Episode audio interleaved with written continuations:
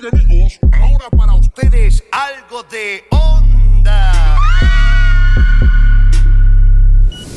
Hola y bienvenidos a Plus 51 Podcast. Estoy con. Jaime, Jairo, La Guarida del Dragón, este, varios nombres. No sé, ¿cuál, cuál- cómo, cómo te, cuando te mandaron mi contacto, cómo te, te dijeron que me llamaba? La, la guarida del dragón. Man, ya. Sí. O sea, estaba hablando, escúchame, estaba hablando con, con Hawk y él me estaba diciendo, sí, conozco", o sea, tipo, te, está- te estaba hypeando, literal. Vale. sí, mi pata de concha es madre, él, te va- él es perfecto para el podcast, que no sé qué. Ya, pues. Y así, y ahora estamos acá. Man, ya, man, ya, sí, sí, sí me contó que le pasó bien. Proyecto solista, guitarrista de Templo Sabor. Bacán. Tienes bastante ahí. Ya, ahora, cuéntame cómo inició todo para ti, la música. Necesito saber el- los orígenes, los... Ah, la familia, siempre. si- Oh. si- siento que siempre la música empieza por ahí, pues, ¿no? Como que Sí. chiquito tú... Mi viejo escuchaba música, le gustaba el, el rock antiguo y, y tenía esos temitas favoritos que le encantaba reventar el volumen como que al máximo. Me decía, escucha esta parte, escucha esta parte. Y, y nada, pues creo que ahí como que me conecté con la idea de, de todo este plan, toda esta experiencia sensitiva, no sé. Y la verdad es que me sigo preguntando por qué a los siete años le, le dije a mis viejos que quería estar en clases de guitarra, pero ¿Eso fue qué edad? siete Súbete, años. súbete el micro, un toque. Este, siete años. Ya, y, siete años. Y nada, y ahí comenzó todo. Y empezaste con guitarra. Guitarra es uno de los instrumentos, en mi opinión, más brutales y más... Puta, cuando yo escucho canciones y escucho una guitarra, siempre siento que es la parte más bella. Por ejemplo, no sé si ubicas el... Obviamente de ley, ¿sabes? El rock psicodélico del Perú. Entonces, eh, puta, por ejemplo, yo he estado metido recientemente, ¿no? En escuchar los destellos. Y... Y te juro que... No, me, me quedo asombrado con la pasión con que uno puede tocar la guitarra. Creo que, Mm. creo que para, para mí personalmente siento que la guitarra es un instrumento lleno de pasión. Sí, Cuando alguien está, pero cuando alguien conoce de la guitarra, está, está, le está haciendo amor a la guitarra, literal. sí. Bueno, es Le- un- es- yo lo siento así, yo lo siento, lo experimento Sí. así, es apasionado. Escucho una guitarra en una canción y digo, puta, qué rico. Sí, es que siento que la guitarra, a diferencia de otros instrumentos, tiene, tiene varios factores o varias como que características físicas del instrumento por las cuales te, te puedes expresar. No solo están las notas, sino como que el lado percusivo de cómo golpeas la cuerda, ¿no? Y hay mil maneras de golpearla y mil sentimientos, como que mil suave, fuerte, crudo, puedes pegarle, puedes acariciar, como que se presta para para expresarte no solo con, con el lado como que melódico, sino con ese lado de la textura de cómo está sonando el instrumento. ¿no? Que, que en verdad la mayoría de instrumentos lo tiene, pero siento que la guitarra tiene una, Rico. un nivel extra en, en eso, ¿no? A diferencia del, del piano, un instrumento de, de vientos. Para ti, obviamente, fue diferente porque lo aprendiste a los 5 años, pero yo al menos sentí. Porque creo que por la primera vez que, to- la- que toqué la guitarra fue a los 12. Me gustó. Sí, Como te dije, siempre he sentido que la guitarra ha sido, no sé, mi instrumento favorito. Pero, puta, no, yo soy malo para esa hueá. Entonces, no, no, me, no me salió. pero el hecho es que. No sé, lo siento como un instrumento. Del, probablemente de los más, dif- en, en mi opinión, siento que el de los más difíciles de realmente como que convertirte en un maestro. Personalmente, siento Sí, eso. em, puede ser. Yo intenté, siento que también depende de la edad al que Por agarra eso, el, tú instrumen- el instrumento. cinco, pues. O sea, tipo, Sí, bueno, no siete, jodas. siete. Ah, siete, perdón, siete. No Pero jodas. usualmente las edades a las que la gente comienza a tocar instrumentos son 7, 8 años o 12, 13, 14, ¿no? Y no sé, siento que también depende en el momento en el que estás en tu vida y qué tanto le dedicas a... Como es una disciplina al final, Claro. ¿no? O sea, no sé si hay otro instrumento mucho más fácil, como que el piano también es También es difícil. complicado, sí, Sí. Es, es diferente. A mí me cuesta aprender Claro. piano ahora, o sea, como También que- tiene- tiene que ver el tema de, de las. O sea, tipo, de cuán largo es tu dedo, ¿no? Mira, yo no lo llevaría al lado de como que, ah, porque mis manos no funcionan para el No, instrumento. obviamente no. O sea, porque si quieres que funcione, funciona. ¿no? Exacto, O sea, le dediques exacto. el tiempo, pero obviamente hay ciertas cosas que son más difíciles. Por ejemplo, mi causa acá tiene sus dedos un poco más. Eh, un poco más. Eh, corto, no sé. Claro. Obviamente se le dificulta un toque más. Sí, pues es, es- es cuestión de, de desarrollar esa, eh, esa disciplina en los dedos, esa Claro. sensibilidad, pues, ¿no? O sea, porque, por ejemplo, yo no puedo tocar con las otras manos, o sea, yo, no- yo soy diestro, no puedo tocar la guitarra zurda porque no estoy entrenado para eso. Solo de esta ma- y esta mano está entrenada de una manera y esta de otra manera y, y creo que es un poco eso, ¿no? Como que si lo entrenas y, y como que lo trabajas, sale, pero pasa, pasa el tiempo, mientras más grande eres, puede ser más complicado, como tú dices, volverte un, un maestro técnico, ¿no? Sí. Pero al mismo tiempo siento que de eso no se trata el, el arte. Grandes Claro. guitarristas técnicamente no han sido como que, uy, que la ha cagado, que han tocado todo limpiecito como guitarrista clásico, que era lo que me enseñaba a mí de chiquito, que todo suene lindo y perfecto. Ya. Sino varios guitarristas se han, han hecho su, su historia y su carrera por, por desarrollar su sonido con sus imperfecciones y perfeccionar las imperfecciones y Claro, cada uno tiene su estilo. Sí, pues. Claro, cada uno tiene su Sí. estilo. Eh, por ejemplo, alguien que toca la guitarra que me... Yo igual eh, no es que esté súper metido en, en- en lo que respecta a la gente que toca guitarra. No conozco un culo. Pero eh, te puse el ejemplo que, por ejemplo, cuando yo escucho música con bastante guitarra, al menos guitarra que yo siento que es apasionada y rica, escucho los destellos, eh, escucho Santana. Santana me parece un- realmente un maestro. Sí, como te digo, o sea, creo que considero una persona que realmente es... Considero que una persona es un maestro en la guitarra cuando yo puedo sentir la pasión Claro. cuando está tocando. Y es lo que siento, o sea, siento que está... Le está haciendo el amor a la guitarra, literal. Es Mm. alucinante, no sé, me quedo... Claro. Es que eso va un poco, pues, ¿no? Hay, varias maneras de hacer el amor. Puedes hacerlo rápido y durísimo, puedes hacerlo lentito y, al paso de cada uno, pues, ¿no? Ya, entonces, Mm. Siete años, empezaste con la guitarra, sigue con la ruta. Cuéntame. Sigue, continúa. Sigo con la ruta. Nada, seguí tocando, me juntaba con, con Jordán, el baterista de, de Temple, ahora que lo conozco, nuestros papás estaban en el colegio, entonces lo conozco medio que Ya. toda la vida. ¿Desde qué edad? Un año lo conozco. Ah, chucha, Sí, un- sí, sí. Claro, no, porque nuestros papás eran amigos, entonces nos conocimos de chivolo. Ya naciste, lo conociste, listo. Sí, tal cual. y, y nada, este, nos juntábamos a, a tocar, improvisar. Buscábamos siempre a alguien que, que toque bajo, que toque algo más. Y, y como que fui buscando, no sé, pues, quién podía ser alguien fijo a que toque bajo o cumpla otra función, como para ir armando un grupo de amigos, una banda, ¿no? Y, y hacer temas. Y poco a poco se, me fui cruzando con, con la gente que terminó siendo la banda, Temple Sour. Mm. Y nada, una vez que éramos los que éramos, eh, o sea, como que la mm, formación de Temple Sour, ya mm, a los tantos meses ya estábamos grabando la primera canción de frente. Y, y nada, y de ahí... O fue sea, tuvieron todo. poco tiempo no grabado.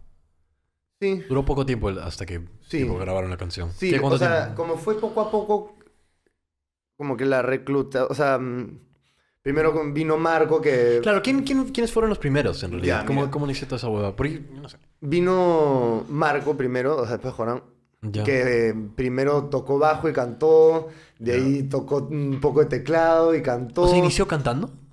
Sí, primero bajo, de ahí cantando, teclado, de ahí terminó en la percusión. Simplemente que quería vacilar con nosotros y Ya. era una punta de la concha su madre y, y- y nada, pues este, venía y de ahí dijimos, no, ya, mm, alguien más en el bajo y Marco canta y, y toca y, y ahí vino Mateo, que es el bajista ahora, Yeah. que es eh, guitarrista clásico, Ya. de, bueno, de formación por lo menos en el, en el colegio, ¿no? Este, mm, y comenzó a tocar bajo. Y de ahí vino Bruno, el tecladista, para tocar teclado. Y por ahí cantar también. Y Bruno vino, me acuerdo, una vez al estudio. Fue increíble, ya como los demás habíamos estado ya como que tocando, no sé, pues dos, tres veces. Nos, como que mm, nos íbamos aprendiendo poco a poco a, a comunicar y como que estar en una onda. Entonces cuando O venía sea, la alguien... química ya se desarrolló. Exacto, la química. Entonces venía alguien nuevo y como que ya había algo de química, entonces se sumaba un poco y, Y era fácil como O sea, que poco a poco han ido moldeando la, la Claro. banda, ¿no? O sea, tipo, cada uno está, ha experimentado con Sí. diferentes cosas. ya. Igual fue bien natural, como que se, se agarró, la gente se conectó, ¿no? Y creo que el siguiente ensayo que vino Bruno, ya está Joaquín, el cantante, que yo hacía movilidad con él al colegio. Todos los días, sí. Entonces, este... Y nada, le dije, oye, a ver, aprende este tema, acaba de cantarlo, a ver qué pasa. Cayó y dijimos, ya, brother, estamos, este, fáciles para grabar esto. a ver es". No me acuerdo si fue justo después o como tantos meses después, pero fue el mismo año. Claro. ¿no? Y, y ahí Él canta partió la súper bien. banda. Él canta súper bien. sí. Y ahí nada, el resto es, es historia. Es historia, en teoría. Siguen como que en el ascenso, igual. Pero ya están Sí. bien, bien sí, conocidos. sí, seguimos chambeando, seguimos chambeando. Y tu proyecto solista, coméntame un poco sobre eso. Mi proyecto solista partió de... Porque también cantas, y eso es lo que me, lo que me generó curiosidad. Sí, canto... Porque siempre, o sea, por ejemplo, en Temple Sour, obviamente te vi como el guitarrista, pero luego también tú también te metes canto. Y creo que también tienes un estilo que a mí personalmente sí me vacila. Sí, es, es un canto no, no tan de cantante. Ex- pues, ¿no? exacto, Pero... ajá, es distinto. No me, o Eh. sea, no, bueno, me vacila todo formas de, de canto, ¿no? Pero siento que el, es un toque distinto, no sé, es una propuesta diferente. Sí, yo me guío más por... Bueno, siempre tanto de hacer el, mejor trabajo como cantante igual, ¿no? Pero acepto que no lo soy y me guío más por, por expresar, ¿no? Y como que el personaje creado en, en Claro. el estudio, en el micro, ¿no? ¿Cuándo empezaste? Tú, Em, o sea, el solo, proyecto solo. el- el- nació de haber hecho el bueno primer álbum, segundo disco de la banda Pasajeros, Mm. que aprendí un montón en el estudio mm, de mezcla, grabación, usar el software, Pro Tools, todo eso. Y, y nada, y, y también justo me había cambiado de, de carrera a música y comencé en este trip de comenzar a escuchar tres discos todas las noches, aprender de, de discos clásicos de culto que no había escuchado antes, música contemporánea. Y, y descubrí este artista que se llama mm, Phil Elbrum, que tenía esta, esta banda o proyecto suyo que se llama The Microphone, como los Género, micrófonos. género. Eh, lo-fi. En esa época, lo, pero no el lo-fi de ahora, como Claro, que no, es de, hentai, en, en- no hentai, este, de anime en, en YouTube, no esa va, era como que el, el lo-fi, lo-fi antiguo que era guitarras acústicas, este, mm, otro, mm, otro rollo más como mm, crudo, por así decirlo. Ya. Y nada, y este pata como que grababa todo de él y sonaba un poco mal, pero había tanto feeling y tanta onda en los detalles de todo que y, y era un disco puta, que a mí me encantaba, me parecía legendario, que había descubierto. Y dije, man, ya, voy a hacer esta guada a mi manera, no voy a usar Ya, esta ya. mentalidad de voy a hacerlo como sea, pero lo voy a hacer, me va a vacilar y va a salir un, un monstruo que nadie ha visto antes, ¿no? por así decirlo. Y, Y eso fue 2018 más o menos. Eso fue en 2018. Me- Después de que salió Pasajeros. Después de que salió Pasajeros. Sí, estaba con ese dengue de seguir haciendo música y nosotros estábamos tocando un montón con la banda. Y tú ya habías aprendido un culo, entonces dijiste, ya, yo también lo quiero. Sí, comenzó como primero cuenta. era una canción que fácil iba a hacer con la banda, pero estábamos ocupados. De ahí iba a ser un proyecto con Mateo, pero no se dio tanto Ya, y ya, terminó Tú siendo ya por, como que por mi- tu ruta, ya, ya. Sí, porque al final como que yo avancé más rápido, estaba con eso y el estudio y... y... Claro, ya cuando comencé a hacer el disco en serio, ya me había ido de la UPC y tenía un año de chambear en música, antes de, de irme a estudiar afuera. Entonces estuve ese año de solo chamba ¿Dónde estudiaste afuera? en Londres, en un instituto. Acá, estuve ¿Cómo se llama el un instituto? año, eh, Point Blank. Era un estudio más como de producción ¿Habías, ya, ya habías viajado a, a Londres antes? ¿O fue sí, tu primero? Sí, Ah, ya, había bacán. ¿Y viajado a? Londres. Bacán. eh, como turismo fue in- interesante, ¿no? Pero fui igual como que con mis papás en un plan familiar, una ciudad chévere. Y la experiencia de vivir allá, loco, pues, ¿no? O sea, es otro mundo, otra cultura, otro todo. Correcto. Hay, hay mucho más cultura musical, más historia musical. Pero también no es tu cultura, pues, ¿no? Entonces como que, no sé, yo me quité en un plan de pensar, ya, ya va a haber mucho más artistas en mi rollo, un poco más contemporáneos, voy a aprender un montón, pero al final me di cuenta que no... La ciudad también tenía sus fallas y como que había demasiado de... De, de esta ciudad Claro. que me llam- parte de mi identidad y de lo que yo era y no como que no estaba seguro si quería renunciar a eso por 3, 4 años y, y volverme otra cosa, ¿no? Como- entonces, como que fue, batallé, peleé un poco ahí con, con la experiencia también por cómo fue ese choque de, de culturas y como que no... Solo fuiste un año. O sea, fuiste I- solo. Iba, y no, iba a ir como para estudiar dos años y ahí ver qué onda. Mi plan inicialmente era ser practicante en un estudio y aprender esa ruta, ¿no? De, de ingeniero, de productor. Pero aprendiendo ahí con los profesores y todo y viendo un poco en qué estaba la gente en mi edad también en el instituto, me di cuenta que, y los profes me decían que estaba avanzado y que lo que ya había logrado como artista en, en Perú, la gente mataría por eso en, Ajá, en- pero no en estabas Londres, satisfecho. pues, ¿no? No estabas satisfecho. O sea, quería aprender, quería... Claro. Pero Tenía más. 21 años, o sea, claro, ¿no? Y, y sí sentía que para lo que estaba buscando artísticamente, acá no era el momento para estar explorándolo necesariamente o aprendiendo y pensé que allá como que me iba a encontrar con más artistas de mi edad así. Tal vez no fui al lugar adecuado, pero ¿Qué? ¿No lo encontraste? no, no encontré a, no encontré a mucha gente en mi. En mi rollo. Pero también, no sé, pues como que mm, no es fácil encontrar a esa, a esa gente, pues, ¿no? Al parecer no somos tantos. No sé. ya, bueno. Ya, ya, regresando ya. Nos desviamos un toque ya. Entonces, proyecto solista. Vamos al proyecto solista. El proyecto solista. Nada, eh, partió de eso. Lo saqué justo antes de irme a, a estudiar. Me duró ese año, lo hice en el 2018. ¿Cuántos temas tienes ahorita? Em, son como- Son tantos. No, eh, hay siete en el disco y he sacado tres después, diez. Sí, Ya, Diez. son 10. Sí. Bueno, claro, ya hice el, el disco, pues, ¿no? Estrellas y ya regresando de, Oh. de Londres, ahí sin poder hacer nada. de- Tengo un montón de proyectos y hijos no terminados de diferentes estilos. Ajá. Y regresando en la pandemia, que fue otra loqueada, como que regresé dos meses antes, me encerraron y estuve tratando de hacer música otra vez y tampoco salía y como que no se concretaba ya después de un año y medio me metí a clases, como que re- retomé mis estudios de alguna manera como para concentrarme en, en por lo menos hacer una canción que salga porque no estaban saliendo. ¿El tema de inspiración se te complica? ¿O No, para ese entonces? No, la, para ese la entonces. inspiración. Es que depende de qué. Yo soy primero productor y de ahí compositor de letras, siento. Entonces Ya. tenía mucha música sin letra. Compositor de letras. Claro, escritor.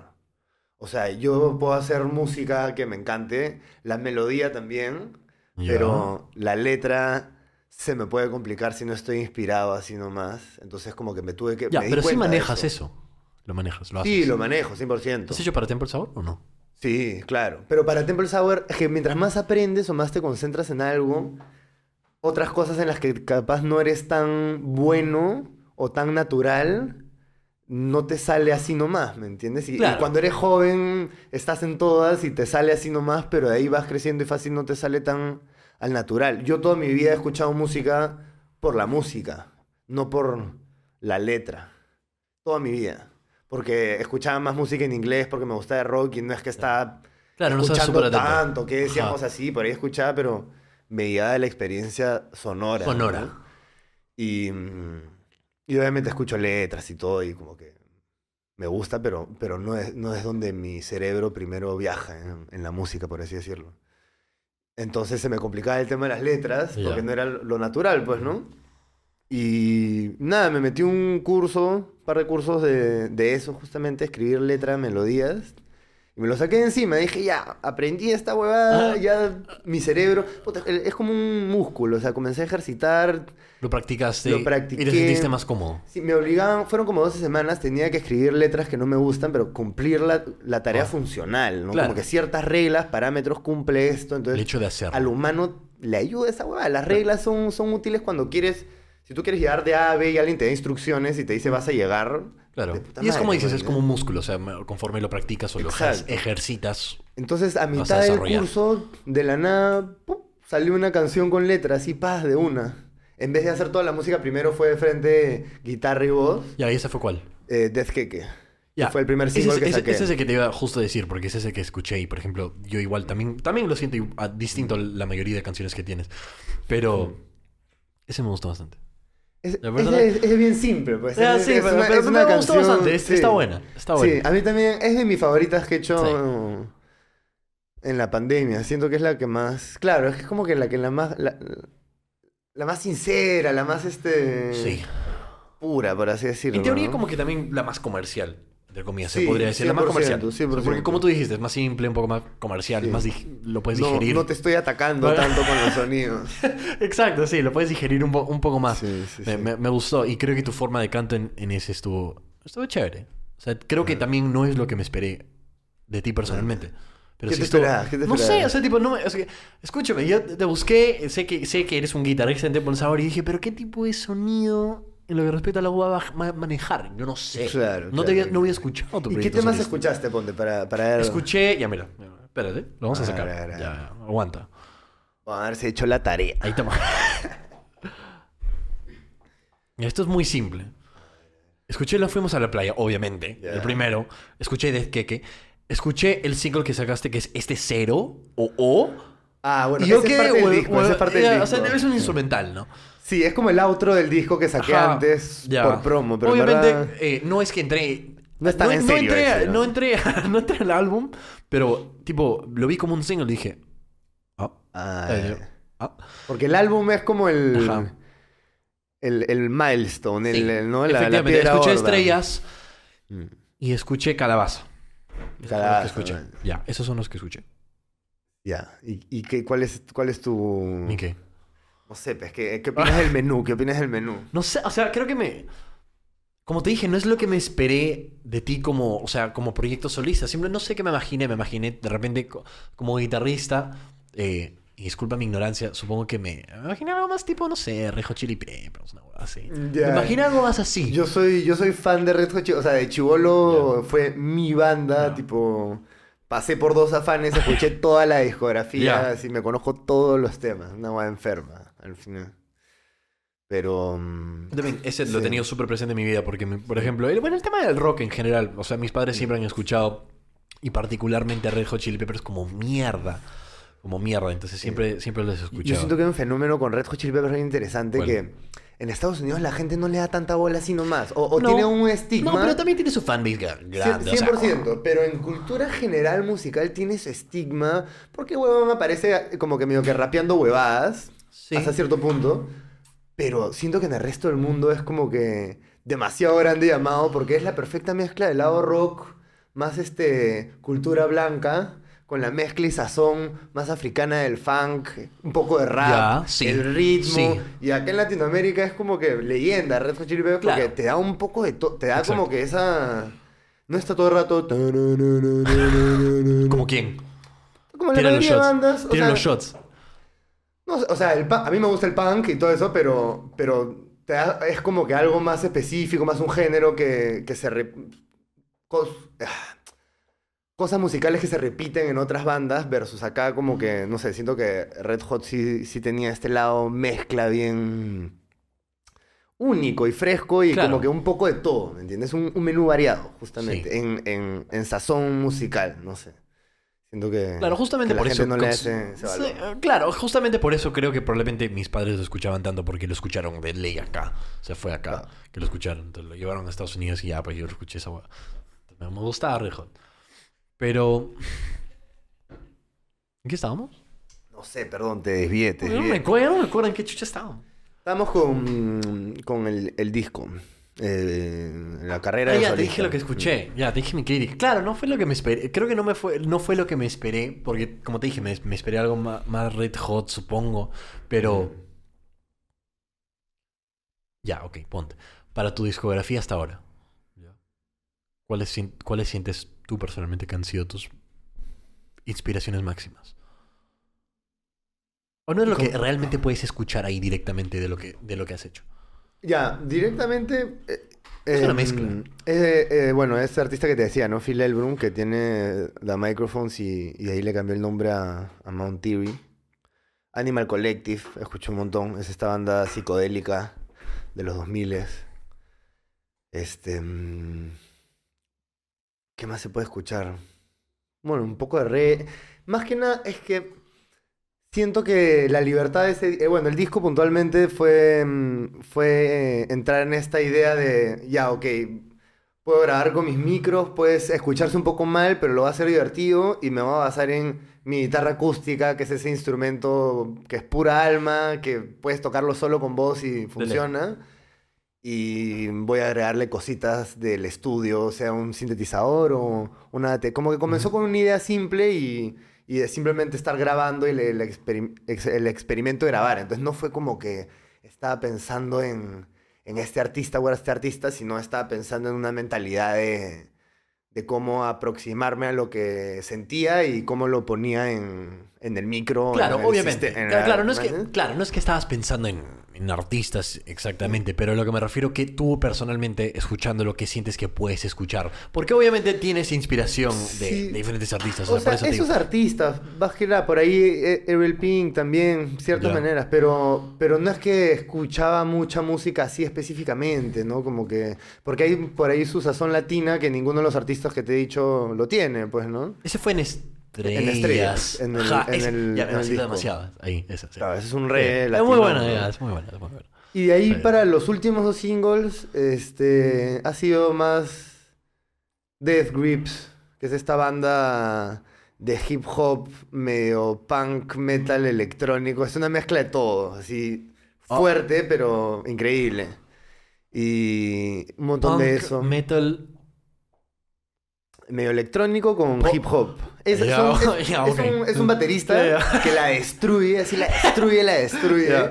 Sea jazz, sea rock progresivo, sea metal o electrónica. Es un huevón con una compu que toca unos sonidos locazos, así ruidosos, llenos de texturas. Y un huevón que rapea como si estuviera a punto de matar a alguien. Ah. Como que así medio gritado. Pero la mezcla de todo es este... mm, fresca, no sé. Ajá. Es como... Ya. No, no se ha escuchado Claro. nada así. Pero bueno, eso me, me cambió como que un montón también el, el chip en los últimos años de, de como que hacer algo loco, lleno de sonidos, pero al final pegajoso. Como que Ah. una vez que pasas esa frontera de, del, lo- del ruido, te das cuenta que está ahí como que medio que bailando, ¿no? Y eso fue mi idea un poco con... Nos fuimos a la playa Ah, sí. específicamente. Mm. Sí, creo que lo agregaron. Vi una huevada tuya que lo agregaron. Sí, pues sí, lo han agregado ahí un par de, de playlists. Y creo. así como de. Pero de. ¿De cuál género? Que te- Ah, lo metieron a un, a un playlist de, de reggaetón y, Ajá. y dembow, una cosa Ajá, así. ajá. Sí, sí, sí. Es que tiene su lado, por eso Sí, decía, tiene o sea, su lado medio Bad Bunny también, Como que estoy cantando con autotune. Pero sí, ahora que ya Igual es probé eso- diferente, igual es diferente. O sea, tipo, le pones al. Como que. El peruano promedio y como que lo. Se queda un poco. Sí, sí, sí, dice como que qué es esta ¿Qué, es lo huevada. que- qué estoy escuchando? Sí, No, sí, sí, es sí. un poco diferente. Claro, por eso te- tienes que pasar un poco la frontera del sonido Sí. para, para escucharlo por lo que es este musicalmente, pues no más allá de como que la distorsión Ya, y... ya, sí. Y la mezcla, pero sí. Este. Yo también me olvidé en que estábamos. Estamos en eso, pues. Estamos pero ya, en eso. pero escúchame, ya, ok. ¿Tienes una meta en particular para tu proyecto solista o sientes, pero porque al menos esto es lo que he interpretado hasta lo que, o sea, en base a lo que me has dicho hasta ahora, siento que es más simplemente tu forma de, de expresarte, lo que te gusta. Simplemente estás haciendo lo que se te da la gana, Sí, o sea, lo que sientes en ese momento. ahorita. mm, ha, ha tomado diferentes rumbos, siento, ¿no? Como que en algún momento lo veía más como ya, y ahora quiero empujar solo esto hasta donde más pueda. ¿Cómo así? O sea, en términos de que te reconozcan. Claro, de empujar el proyecto, moverme Ah, ok, y ok. todo, ¿no? Pero ahora que ha pasado un tiempo y, y me ha costado mm, la dedicación, o sea, como que mm, ahora que la música se ha hecho un poco más rápido, las maneras de chambearla también. ¿Cómo así? ¿En qué, en qué- en qué Eh, aspecto? ¿Qué tan rápido puede ser una canción en un género que te guste y que esté lista? O sea, puedo hacer un tema de hip hop. ¿Por qué sientes que tiene que ser así, rápido?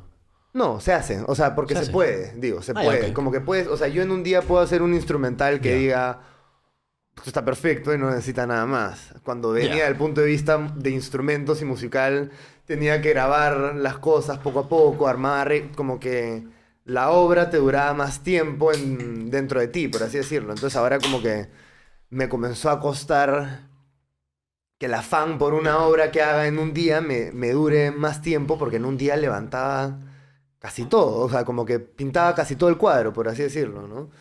Entonces ahora más que nada con mi proyecto estoy buscando reencontrar esa, esa pasión previa que tenía por el, el proceso largo de, de- hacer la música y, y disfrutarlo y estar experimentando y sentirte un chivolo que no sabe nada otra vez.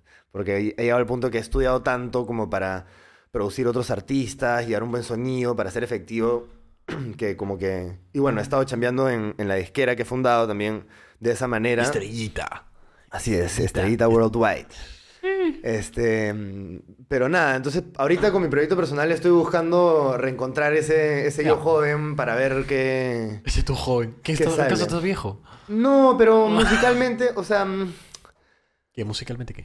em, ese yo experimental más este... ¿Probaba con diferentes sonidos? ¿A eso vas? Sí, o sea, Ya. no, es que sigo probando con diferentes sonidos. Claro. Sí, mi, mi raíz es experimentar, pero ¿qué tanto mm, cabo el mismo hueco, por así decirlo? O es- em, le doy vuelta, sigo tallando la misma piedra, por así decirlo. Como que quiero regresar a esas épocas donde la tallada demoraba más tiempo, pero salía algo mucho más como que...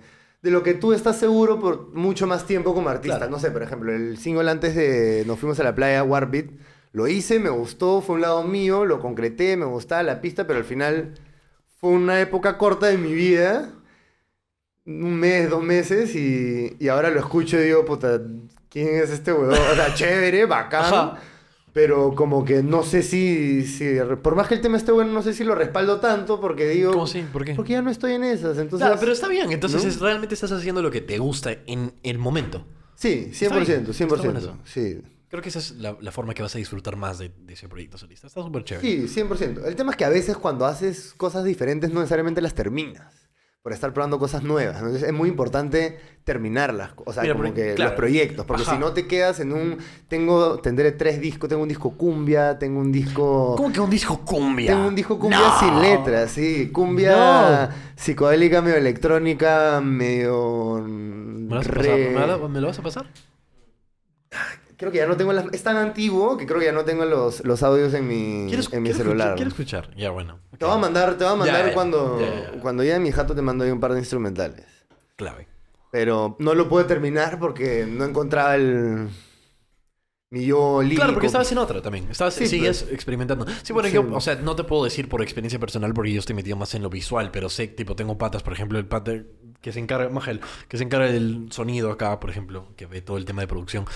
Eh, él siempre me, me comenta que la misma huevada, y yo no entiendo, tipo, ¿cómo es que, o sea, tipo, estoy con él. Me dice, sí, estoy chambeando este tema, que no sé qué, bla, bla. Dos meses después, y dije, oye, ¿qué fue con el tema? Ah, es que está haciendo otra huevada. Sí, pero siempre están en otra, ¿no? Sí, es que eso, eso le pasa a nuestra generación. Como que yo no sentía esto dentro de ninguno, o sea, mi banda y la gente que conozco no lo sentía hace 4 o 5 años. Como que esa, esa, como que, que te desconectas de un tema, ya se queda botado, como que no, hacías una canción y era, bueno, llegué a hacer una canción y lo remás hasta terminarla porque te había salido una canción. Y ahora como la gente puede entrar a la computadora, aprender un, dos, tres, pum, pum, pam, y hay una canción Claro, que, puede, que puede ser producto final, Ajá. como que lo dejas, pues, ¿no? Le- todo es más rápido, todo es más desechable hoy en día. Entonces, como que siento que eso ha afectado también a nuestra generación a- al crear y de manera positiva como negativa. ¿Por Pero- qué negativa? Porque no terminas las bodas, pues. No, no salen, no, no se concretan, como que no, no, no eres recurrente con lo que estás armando en Pero tu creo que sí historia. es tema personal de cada persona y su disciplina en cómo opera. 100%, pero... Porque si es una persona, o sea, tipo, o sea, si te... No sé si te planteas realmente que vas a terminar el tema, lo terminas. O sea, ya depende de cada persona. Pero eso es lo que crees. O sea, yo, yo para pa- plantearme esa meta me he vuelto loco. Bueno, hablo loco. con mi ignorancia, ¿no? Yo no estoy metido Claro, en eso. es que a eso, o sea, como que cuando comienzas, sí, puede que tu primera canción, si te cierras en terminarla, la terminas. Pero ahí vas haciendo canciones y ya como que las cosas se tienen que mantener nuevas. Si no, todo se vuelve malo. Entonces, como que ya, ya has hecho canciones, entonces ya no estás con la misma como que, ah, sí, terminé mi canción. Estás pensando en nuevas cosas, estás tratando de mejorar o bla, bla. Entonces, las cosas no se...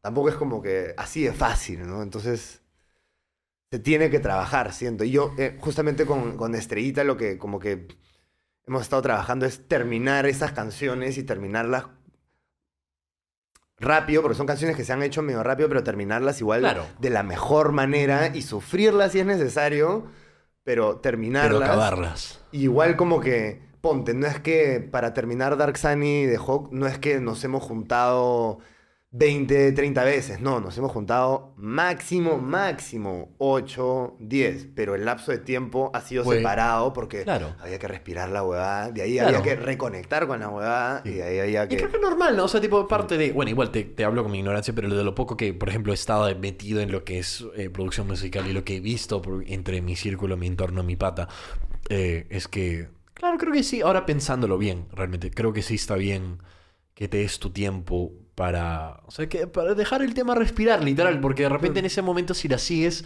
la vas a cagar. Porque no estás, no la estás sintiendo, estás sintiendo otra huevada, entonces te metes a otra, otra Sí, cosa. Sí, sí, sí. pues. realmente Es que sí, hay sí. diferentes maneras Sí. de chambear, pues eso, eso es lo loco, como que tienes que encontrar tus maneras, porque hay, gen- hay muchos artistas que en un día sacan el tema y los tienen medio listo. Hay otros que se toman el tiempo, o sea, hay mil maneras de armar tu, forma ninguno, de chambear ninguno es música, malo. pues, ¿no? Ninguno es malo. Pero, pero hay que encontrarla y, y hay que sacarle el jugo al tiempo que tienes para moverte. Pues, Eso eso, también es lo nunca más entendí. importante. Nunca entendí cómo alguien podría demorarse tipo años para sacar un álbum, pero ahora, tipo pensándolo y craneándolo bien y digiriendo qué es hacer una canción, ahora entiendo. Digo, ah. Claro. tiene, tiene, tiene lógica. Y pues, Sí, pues. es, es todo un tema, No, todo sí. un tema la creación. Pero, ¿qué, ¿y qué, qué te contó Hawk de, de Estrellita? Que era su proyecto así, de- que era un- el proyecto este como que de... Que tenían diferentes artistas, que querían meter a diferentes artistas, que lo... Creo que lo empezaron en California, creo que sí me dijo, en Estados Unidos, el concepto, Eh, no, algo así. no. Eh, lo- acá empezó. Sí. ok. Nos fuimos a, mm, Pero A- se fueron a California. Sí. Pero se fueron. sí, un, un viajecito a visitar a, a Malapablo, que es uno de los productores. Me contó que recién se mudó hace poco. Sí, Sí. acá, acá Qué chévere. Sí, sí, está fresquito acá. Después un huevo de tiempo encima. Eh, ¿Quién está, ¿quién está en Estrellita? En Estrellita somos Malapablo, Hawk, Great Pueblo, que es un artista más joven que la rompe. KG también, eh, ¿Cuántos años freestyle. tiene? Eh, No, Great Pueblo. Great Pueblo tiene 21. Como KG más o menos. KG creo que tiene 20. Ok. Este, y son monedas opuestas. KG es freestyler de batalla, Sí, ¿no? sí, sí, y igual tiene como que una onda de escritura que se va en filosofía o, o caricatura, o como que harta referencia y como que pensamiento psicológico, por así decirlo, más allá de solo la batalla. La Y- letra está bien craneada. Sí, harto, harto como cráneo, por así decirlo. Como que bien, bien Respeto eso bastante. heavy. Siempre respeto eso bastante. Y...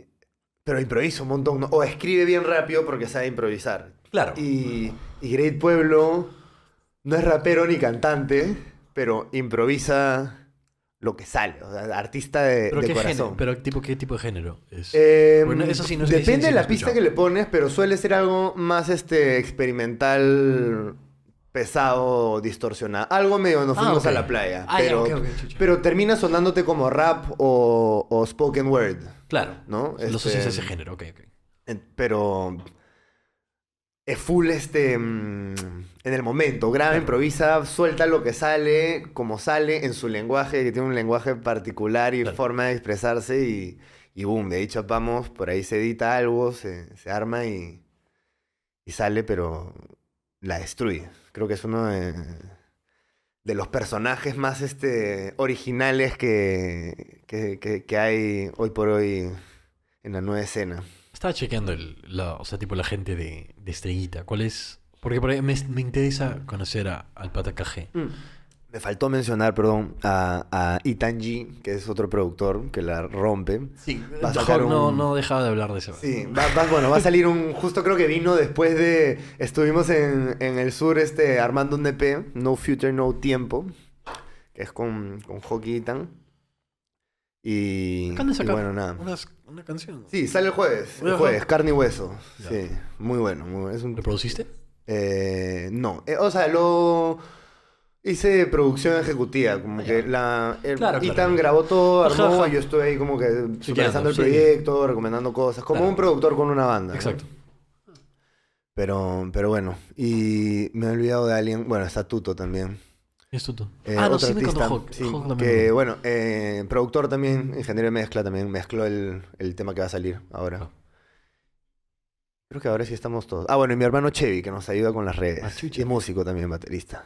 Ah, sí me contó que era eh, que- como community manager, ¿no? Sí. Ya, sí, sí, es lo que decía Hawk. Hawk no deja de hablar de todos, güey. Uy, no, Sí. jo, sí, Es sí, un crack. Es un Es un crack, crack. sí, sí, sí. Buen invitado, buen invitado. Sí, sí, sí. Les tira hype a todos. Sí, a todos, sí, o sí. sea, es un crack. Este, y bueno, perdón, te había interrumpido una, una pregunta. ¿Cuál? No, no sé. ya no me acuerdo, Ya güey. tú no te acuerdas. ¿Tú te ¿Qué- acuerdas? qué- qué Na-? Nadie está apuntando. ¿eh? Tranqui, es- es- Producción, estamos, producción. estamos, estamos teniendo una conversación. Esto no es scripted. Incluso ya, ya, me, ya, me, ya me cansé de, de hablar de estas cosas porque siento que te estoy entrevistando como ar- ar- artista mucho y, Y no- y siento que eso es muy de tele. No sé, no me. No vacila. Quiero. Es, o sea, poco a poco lo estoy mejorando. Porque igual, o sea, tipo, no voy a negar, me ha pasado en diferentes eh, episodios del podcast donde me, me siento muy. que te estoy entrevistando, weón. Pero yo quiero tener una conversación contigo. Pero mira, yo, yo igual soy, o sea, desde que comencé la banda, mm, salí, me cambié de carrera, estaba embarrado de mu- o sea, como que por más que no sea una entrevista y no sea chamba, puta, probablemente te voy a hablar de música. Sí. No, o sea, como que es este, soy, creo que eso es, por eso soy Pero esto productor es y tu como vida, que pues. O sea, disquera, obviamente, pues, ¿no? obviamente vas a incorporar la, la música, eso es tu vida. O sea, es- literalmente es tu vida. Bueno, pero me baso todo en eso, siento, como que... Ya, ok. ok. No, Ya, sí, te, te, sí, pre- sí. te planteé otra, otra pregunta. Ya me, ya me cansé de eso. Eh, ¿Qué más te, ¿Qué sientes que más te incomoda de la sociedad peruana? Mm. Hay muchos silencios. Mucha gente se queda callada. Como. Todo aspecto. Ya sea porque le, le dijiste, le dijiste algo, no te entendió y no te dice, o está pensando algo que le jode y no lo dice. O... Ah, es que no hay tanta. es que no hay tanta cultura de madurez emocional. En ese aspecto. Sí, sí, pero en la calle también, o sea, eso es una de las cosas que me jode. Y bueno, el, el- el tema social, pues, ¿no? También hay un problema jodido con, no, o sea, la, la- la- el, el clasismo, el racismo y la centralización sí, de la ciudad. sí, sí, es una joda que nos juega en contra a todos al final. O sea, no... Creo que no me. sé. Creo que me. Creo que es una lástima eso. Porque si- siento que nos 100%. hace que, quedar todos mal. Por ejemplo, asumo que, o sea, por ejemplo, dentro de Temple Sour debe estar bastante eh, asociado el concepto de eh, limeñitos pitucos con el. O sea, 100%. debe pasarle bastante. Por ejemplo, Obvio, obvio. por- ahorita te conozco y no me das para nada esa impresión. ¿De qué? ¿De limeñito pituco? No, bro. Es que hay dos, hay dos... Pero el limeñito pituco feo, pues, o sea. Claro, es que ese es el tema con... Claro. Justo estaba viendo la gente hablar de la palabra pituco, es como que ya, hay dos formas de que la gente lo ve.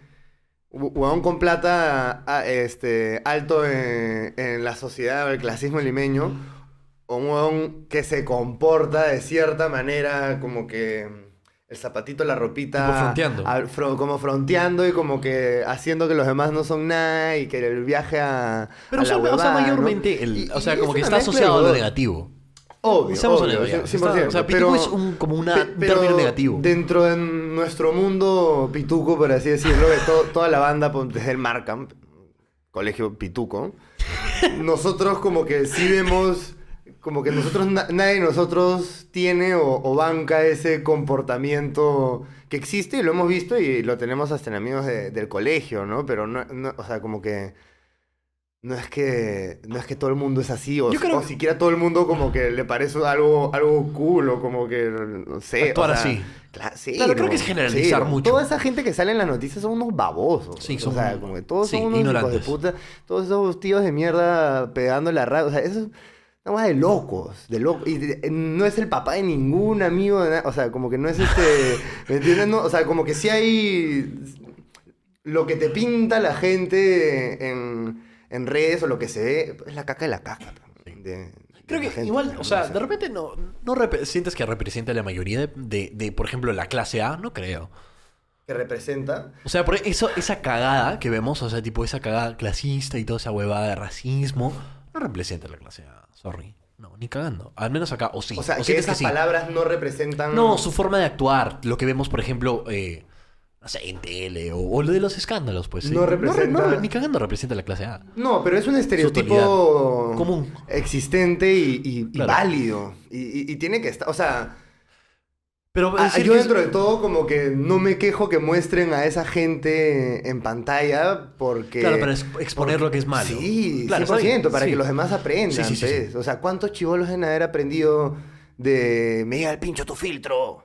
Eh, puta, estos buenos están locazos. O sea, y, te- y creo que algunos eran hasta menor de edad. O sea, eso tiene que ser televisado. O sea, no, no, no, no. Sí. ¿no? Igual estoy, o sea, ahí, ahí igual discrepo un toque. Porque, ¿Por qué? o sea, ¿Por no, qué? me- no me gusta cómo es publi o sea, tipo, tan televisado lo, la chacota, lo- la- el drama. Porque hasta cierto punto, o sea, si te pon- pones a ver tele, eso es todo lo que ves. Eh, sí, pero ese, ese es otro tema de conversación. pero es patético, sí. o sea, sorry, Sí, es que... 100%. Ay, huevón, no, pero, me- me- pero, es que me frustra. Pero también. Porque la ves, gente sí ve la tele, la gente sí ve la tele. Sí, pero yo prefiero que aparezca eso y acepto mucho más eso que cuando van a entrevistar a una de esto es guerra a su casa porque Sí, ok, ya, a preguntarle eso de eso- su eso de viaje a acuerdo. tal, o sea, estás hablando de dos cosas bien diferentes. Estoy de acuerdo, estoy, estoy, que- estoy, estoy, estoy- Sí, estoy- estoy de acuerdo. Pero igual, siento que no es... Bueno, no sé, supongo que igual ayuda a culturizar la gente. Igual, Es igual que- ya hemos llegado al punto donde la mayoría ya se da cuenta que ese es comportamiento negativo. O sea, seamos Sí, sí. Creo que pero, la mayoría pero igual aparece, termina apareciendo en los Sí, ese es el comportamientos. problema. ¿no? La Ya, gente se pero bueno, pasa. ok, el hecho es que sí. no, no, no sientes que ese tipo de comportamiento representa a la clase A. Dime, dime honestamente. No, no, no importa a mi si gente cercana. O sea, no, es- a mi gente cercana. pero ahora que lo pienso bien, como que. Pero escúchame, digo, puta, toda la gente no que no tu círculo conozco. cercano, tú has conocido a gente de todo tipo, seamos honestos. Has conocido gente, has conocido un culo de gente, estoy seguro. Claro, pero Por- a eso voy. Y usualmente de clase A porque estás en ese, en ese punto socioeconómico ahorita, actualmente. Sí, o sea, bueno, ¿O no? por la banda he conocido un montón de gente de todo tipo de, de clases y creo que No, obviamente las de ley, pero sí también has estado en ese mundo. Por eso, a eso voy. O sea, tipo, sí, sí. sientes que en, en base a tu experiencia, no, no del círculo súper cercano, sino como que de toda la gente que conoces en general. Ajá. que, que, que son parte del socio, clase socioeconómico A, ¿representa? ¿Lo representa o no lo representa? ¿Lo que ves en la tele? ¿O qué cosa? No qué ese cosa? punto exager- exagerado, pero de repente de donde lo sientes. O sientes ese clasismo, sientes esa ignorancia de repente. Sí, sí queda todavía. O sea, no, no. ¿Pero que lo representa? O sea, es que. de- No ¿qué- importa- ¿Qué no importa, representa pero que- Eso es lo que no me queda escúchame, claro. o sea- ¿Qué representa que lo que ves en la tele representa como, como lo que yo he experimentado? es- no, pero en escúchame, no, no clasismo al, al, punto de exageración como lo que necesariamente ves en tele, sino esos toques de, de clasismo, de racismo, de discriminación, de me quiero la cagada porque yo tengo plata, de que tengo una casa en Es que la hay, playa. hay una conciencia de que la gente sí ve que está mal ¿no? o ha visto todos estos videos y claro, obviamente a ese punto no llega. Y, y mi- la gente con la cercana con la que yo, me junto no, no es así, pero de que hay rezagos de eso, 100%. O sea, yo Claro. creo que en, en cualquier país, en cualquier lugar, hay rezagos de todo ese tipo Ah, de cosas y, y como que justamente es, es chambear para... Yo siempre trato de como que decirle a la gente, oye, Porque la gente se, como que se, se, se le escapan huevadas de... Ignorantes. de- claro, porque no sé, pues hace 10 años todo el mundo por ahí pensaba diferente, como que todo el mundo va cambiando, pero, se te quedan cosas es- antiguas. Claro, es tema de poco a poco ir como que... Sí, pues, o sea, queda definitivamente. las La cosas, gente no ¿no? es perfecta, pues, ¿no? Pero, pero no sé, no sé. Es un tema bien complejo. Yo, yo pienso todo el día en eso. No todo el día, pero como que sí me quedo pensando porque es extraño, ¿no? Como que, mm, no sé, gente que conoces toda la vida y como que todo bien y de la nada hay un rocecito ahí y te hace pensar como que, ah, chucha. Esta, este man sigue pensando... Así. esto, así, o Pero me gustaría una- pensar- en un aspecto puntual, ¿no? Como Claro, que- claro. Pero son, claro, son rasgos que lo sientes. Sí, pero igual me gustaría sí. pensar que es literalmente por tema de ignorancia, porque como están, han estado eh, es una envueltos en, ese, en ese ámbito medio Sí. así, como que se les ha pegado, pero no saben necesariamente. Sí. No es que se imaginan que es algo malo, como lo han bebido toda su vida. Claro. ¿No? Es- O sea, ese es el tema. La mayoría de, de mis amigos no han. O sea, el colegio no han tenido la experiencia de. de con- hablar y conectar con gente más allá de, de ese círculo, pues, ¿no? En, en cambio, la música, como que no sé, de los 12 años, mi profesor de guitarra me iba a ensayar a, a San Martín, conocí al, al weón del estudio de otro mundo, como que musical, y, y como que te haces amigo de la gente porque la música te, o sea, las cosas te conectan, no es Claro. tan este, no, a veces cuando estás pensando como, como pituco, ¿no? Como que en, en huevadas específicas que, que solo te conectan al extranjero o algo así medio estúpido, ¿no? Como que la, la música. Esa hueá no me gusta. Eso, pero eso, eso sí nota. La, la gente Es como que como- frontea o flexea el tema de irse a.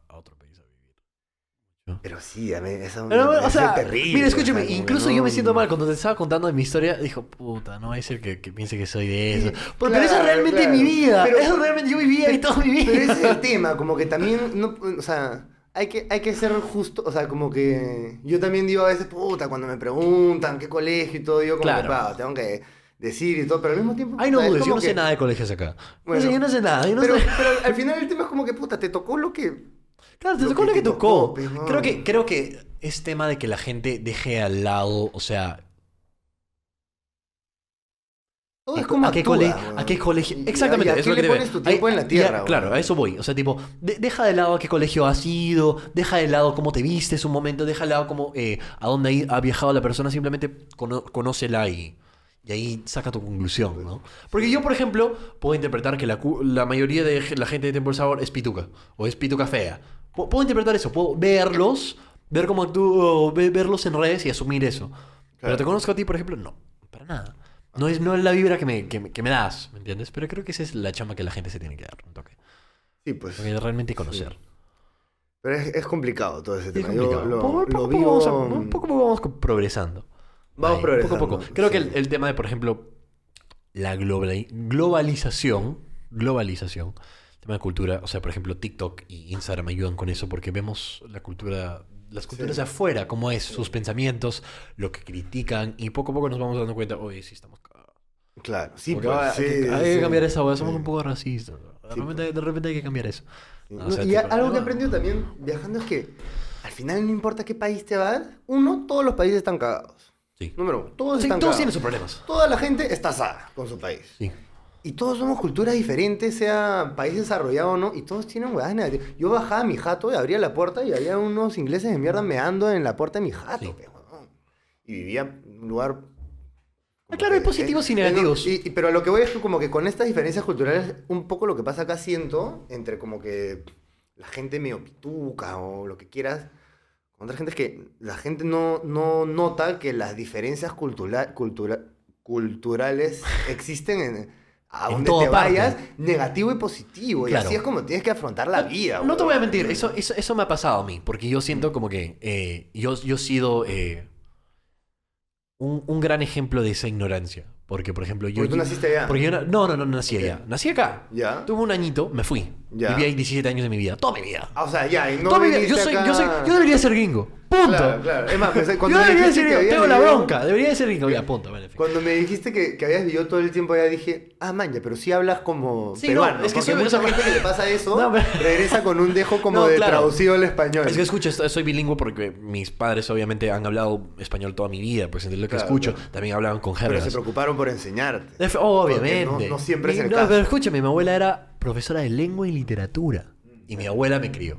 Mi abuela también me crió. Tuvo, tuvo una gran parte de mi crianza. Entonces, Ay, por ahí también hablé- aprendí español. Ya, en fin, hablo español. Punto. Bilingüe. Listo. Pero el hecho es que eso... eh, Puta, ¿qué está diciendo? Eh, de, la, de tu lado gringo y tu lado peruano. No, pero estaba tratando de llegar a un punto. Estaba tratando de llegar a un punto. Nah, bueno, el Te- hecho es te- que... hay que abrir la ventana, te has horneado, creo. No, o sea, No, mentira, estaba mentira. tratando de llegar a un punto. Eh, que fui a Estados Unidos. Las diferencias cultura- culturales estábamos hablando. ¿Qué está diciendo? Estoy enojada. ¿Qué está diciendo? No, pero tú estás en el baño. Está, eh... Claro, las, las diferencias culturales. O sea, yo... No, había un punto. Ay, qué cagado. Em, de tu acento, estamos hablando del acento también. El bilingüe, tu, tu abuela te crió en Estados Unidos, que viniste acá a los 17. Claro, tú me estás diciendo algo de eso. Que tú, ah, todo, vivió toda su vida, ta, ta, ta, bla, bla, bla. Mm, Creo que tú tenías un punto que ibas a hacer que no había Sí, mencionado previamente. Entonces no Oye, sé. Era un buen punto. Ya, bueno, en fin. Ya, fin, seguimos, fin. seguimos. El tema de la cultura, ya, bueno, me fui a Estados Unidos, regresé. eh, la cultura es diferente, bla, bla, bla. Eh, Ah, ¿cómo fue cuando llegaste acá? La diferencia cultural. Ah, huevón, me chocó como mierda. pues. Te chocó. Ah, Primera te- vez que te- no habías venido acá antes de eso. No. Ya, no, vaya, vaya. no. No habías tocado Incluso, Perú huevón, hasta que ni te siquiera, mudaste. ni siquiera había viajado en toda mi vida. Tipo, escúchame. ¿Y por qué, y por Antes- qué viniste acá eh, cuando cumpliste 18, me imagino? Ya, mira, te, voy, te voy a contar la historia. Voy a hacer- pero no quiero hacer el podcast sobre mí. Entonces voy a, hacer, voy a resumir. Yeah. Eh, me fui a los Estados Unidos cuando tuve un año. Ya. Fuimos eh, con un visa de turista. Ya. Fuimos toda la familia. Ya. Ya, pues vamos. Y ya, pues estamos ahí 17 años. No sacamos la residencia. Punto. Cagadazo. Eh, entró Trump, propuso poner el, el tema de como que se llama el Re- Real ID, ¿verdad? Ya. Y el Real ID propone eh, ser una identificación que te dice si eres documentado o no. Ahora, nosotros no fuimos al estado de Washington, ¿verdad? En Washington no necesitas un... eh, te dan un ID, por ejemplo, y, y es diferente a California, porque por, por- ejemplo en California no puedes manejar. Ya. Eres no docu- documentado. Documentado. Versus Washington siempre ha sido como un estado eh, que ha ayudado a la gente no documentada. Ya. ¿Entiendes? Ya. Entonces fuimos, ya, pues la cagada, 17 años ahí, no sacamos los papeles. F momento.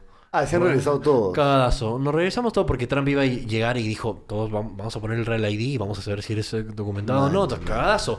Proponía, básicamente, no podíamos ni viajar de estado a estado porque te pedían esa mierda. Cagadazo, ¿verdad?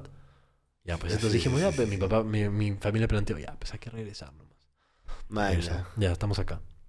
El hecho es que, Loco. por suerte, no estoy. Como me fui antes de los 18 años, eh, no me aplica, por ejemplo, el. el porque hay un. eh, ¿Cómo se dice? Una pena. un- Una pena. Ah, no te, no te jodieron Claro, por una pena. Por quedado. ejemplo, mis, mis padres no pueden regresar por Eh. 10 años. Ya. Ya. ¿A ¿10 años nomás? 10 años. No pueden regresar por Ah, 10 pensé años. que era mucho más alta No, la por pena. suerte no, por suerte 10 no. años está... está No medio- pueden regresar por 10 años, pero yo por suerte, relajado. como, como me fui antes de los di- 18, no, a mí no me aplica nada. Yo en teoría Ah, puedo aplicar para mi, para mi visa de turista y todo chévere, todo chill. Ya, bueno, el hecho de que llegué acá deprimido, triste, eh, porque no conozco a nadie, pues, o sea, tipo, claro, sí, No, no español era- y toda no esa mierda. mundo, pues. Claro, pero no es mi mundo, o sea, tipo, no, no sé cómo interactuar Claro. con la gente, me ponen en... Me fui a Arequipa, Man, ya. hice mi último año ahí, De colegio. con este weón de acá. Ah, ma- Sí. te iba a preguntar si eras de Arequipa. Cuando me dijiste Chender, dije, ¿será de Arequipa? Sí, Sí, pero, sí. Gente, acá está el, el que ve el sonido. Está bien el frame. Ya, bueno, el hecho es que nada, pues estoy ahí y se me hace difícil como que interactuar con la gente, pero no sé. Hasta estoy Mm. tímido, cohibido, entonces me, me metí al baño, me ponía mi celular, weas, así. Cagadazo. Bueno, pero el hecho es que creo que la, la, la gran diferencia sentí que era el tema madurez. No por votarme ni creerme súper. Simplemente es diferencia de cultura. La gente allá trabaja desde temprana edad, entonces desarrolla cierta Mm. madurez de cierta edad, ¿no? Un poco más temprano que acá. Entonces pues. yo llegué acá, eh, 18, 18 años, y la- sentí que la gente de mi edad, con la que trataba, reflejaba la gente de 14 años de allá. Claro, más O sea, más sí, buena. y decía, Sí, ¿qué es sí, esta sí. mierda? O sea, qué aburrido. Y lo, lo mismo con los profes, te trataban como niños. Y yo sentía, ¿qué es esta mierda? ¿Qué hago acá? Entonces eso me Man, chocaba como man. mierda. Y decía, qué cagado. Pues, sí, efectivamente eso, eso. Sí, pero siento también que hay una diferencia en toda la onda, la familia en Estados Unidos No, y la familia, no por la tuya, sino como que los demás, Ya, ¿no? Como que- que... di- di- dilo, dilo, dilo. O ¿Cuál sea, ponte, acá tú te vas a estudiar y bueno, ya, si tú eres de, tu- de Arequipa y tu familia vive en Arequipa, te, te vienes acá. Está bien. Lima pero- es el point. pero, Efectivamente. O, o bueno, a donde te vayas a estudiar o trabajar, pero la familia se mantiene mucho más ¿Pegadas? unida. Sí, ese es el- Allá es como que te quitas otro lado Exacto. y se va. Como huevas. hablas con tu viejo cada tanto tiempo y por eso hay tanto loco Está suelto implementada la cultura, Y- pues está implementada la cultura. Acá Sí. estamos mucho más apegados. Es, una, Sí. es un diferente tipo de amor. Entonces- Somos más unidos. Claro, siento que eso también te, te hace medio Obviamente, pero también, escúchame, ¿no? Como pero- que ese, ese entorno. Sí, o o sí, creo sí. yo, puede ser uno de los Sí, sí, sí. factores. También, ese es el pues, tema. ¿no? Ese es el, el- el término que yo siempre he usado desde que llegué acá. Es que acá son más abebados. abebados. Mm. Que tipo están más con su familia, que su familia nos deja. eh, no- tipo, siempre no hay pase Ah. ahí. La gente trabaja igual como que vive con... Vive con sus padres. con su- sí, sí, claro, sí. o sea, y obviamente no. Eh, antes sí lo criticaba, sin embargo, ahora me he culturizado. yo no soy tan tonto. Me he dado cuenta que cada uno tiene su proceso. Pues no tiene, no tiene nada de malo necesariamente vivir con tus padres hasta los 27, porque esa es tu cultura. Es lo que conoces toda tu vida. ¿Me entiendes? Yo, an- yo antes criticaba eso Yo no por lo... ignorancia. Yo sí siento que como que es medio necesario no vivir con... ¿Vale? Yo padre. pienso igual. Pero, pero claro, sí siento que igual... Pero es diferente, porque de repente eso no fue tan engranado en ti estando acá, pero eso fue engranado en mí estando allá, porque allá Claro. la gente se va a los 18. Claro. Punto, no hay más. Necesito mear. Oh. Oye, gente, hemos regresado. Sí. ¿Qué te sa- qué te Regresamos, regresamos. ¿Las cámaras están? Bacán. ¿Qué estábamos? ¿Qué estábamos? ¿Alguien, ¿En alguien qué me va a recordar, por favor?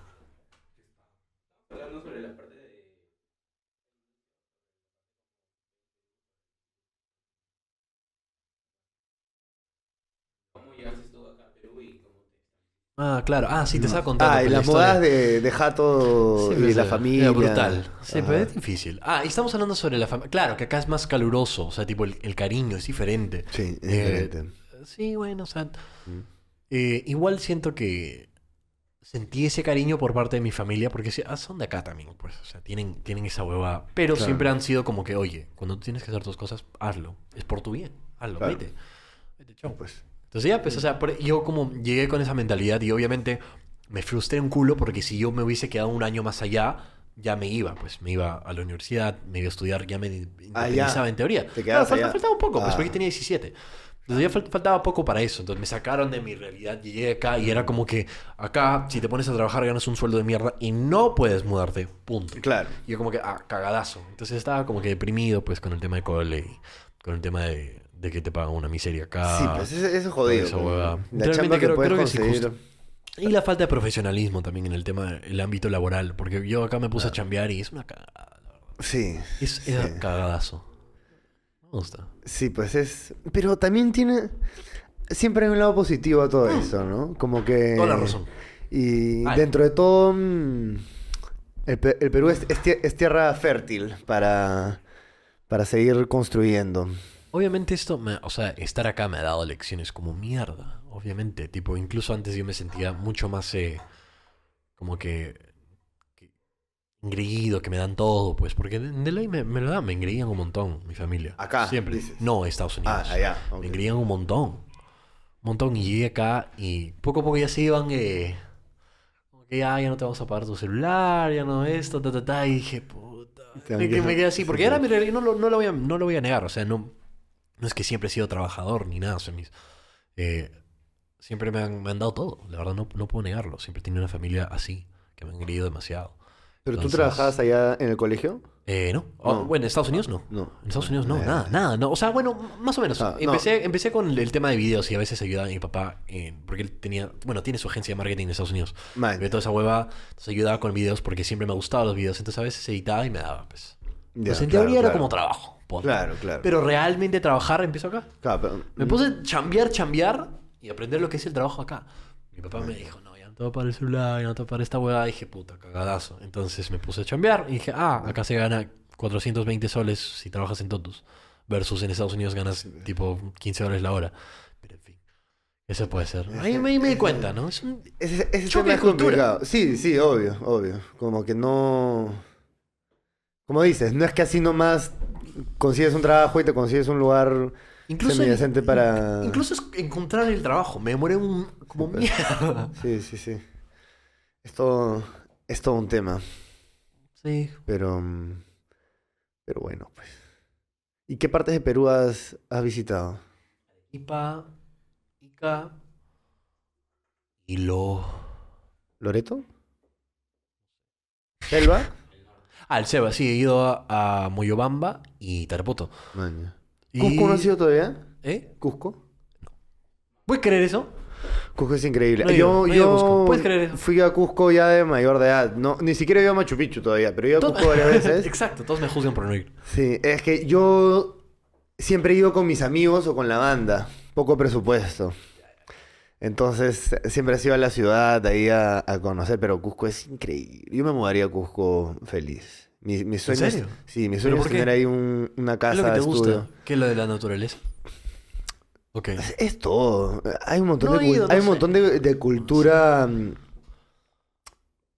peruana como tráfico internacional por, por ser Cusco, ¿no? Sí, como mierda, hay un culo de turistas. Sí, Y, y hay mucho de, de cultura ancestral también, que, siento que como que acá nos perdemos mucho de eso y, y- en el tiempo en general como que la gente le ha tirado caca, Pero Lima es una sociedad que ya español, está progresando y, y en teoría olvidándose de su ruta, o sea, tipo de sus raíces, perdón. Claro, pero sí siento que al mismo tiempo hay mucha gente reconectando y, y encontrando como poco. que el valor, ¿no? Claro. En las culturas ancestrales y todo Sí, esto. sí, creo que pero siento que eso y el estilo de vida que puedes llevar ahí como que ¿Cuál es el estilo una- de vida?